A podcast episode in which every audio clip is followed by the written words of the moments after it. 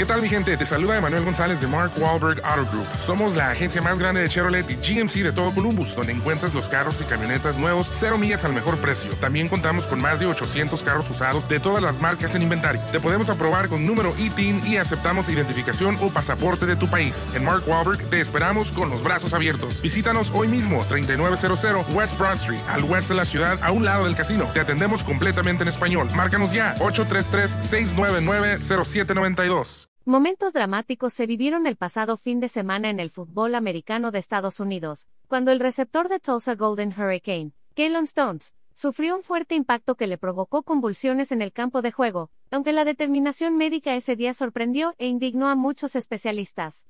También puedes leer, ¿qué hacer y qué no hacer en Qatar? Las costumbres del país sede del Mundial. Los hechos ocurrieron en el juego correspondiente a la NCAA, entre Tulsa y Ole Miss, del fútbol americano colegial, Kellon consiguió recibir un balón, sin embargo, al girarse fue impactado directamente en el casco por un defensor rival, enviándolo al suelo de inmediato. Stones intentó ponerse de pie al terminar la jugada, pero su cuerpo no le respondió, y comenzó a convulsionarse sobre el terreno de juego hasta que fue asistido por sus compañeros, mientras las cámaras de televisión consiguieron grabar todo lo acontecido. Imágenes fuertes sucedió en la almohadilla NCAA este fin de semana.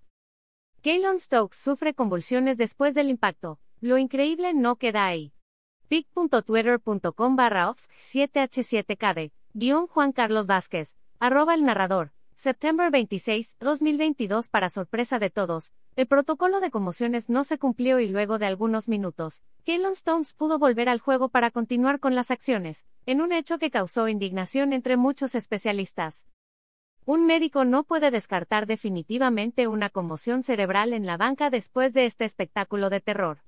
Si tan solo alguien hiciera cumplir los protocolos en el fútbol universitario, se mencionó durante la transmisión del partido.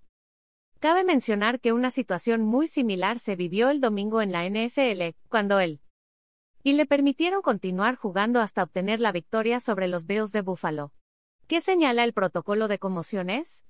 El protocolo de evaluación de conmoción cerebral en la banca implica un proceso de seis pasos que evalúa al jugador en busca de señales que no le permitan seguir jugando, una revisión en video de la repetición de la jugada, revisión de señales y síntomas de conmoción, una consulta sobre la historia del evento, la valoración primaria, y un examen neurológico enfocado.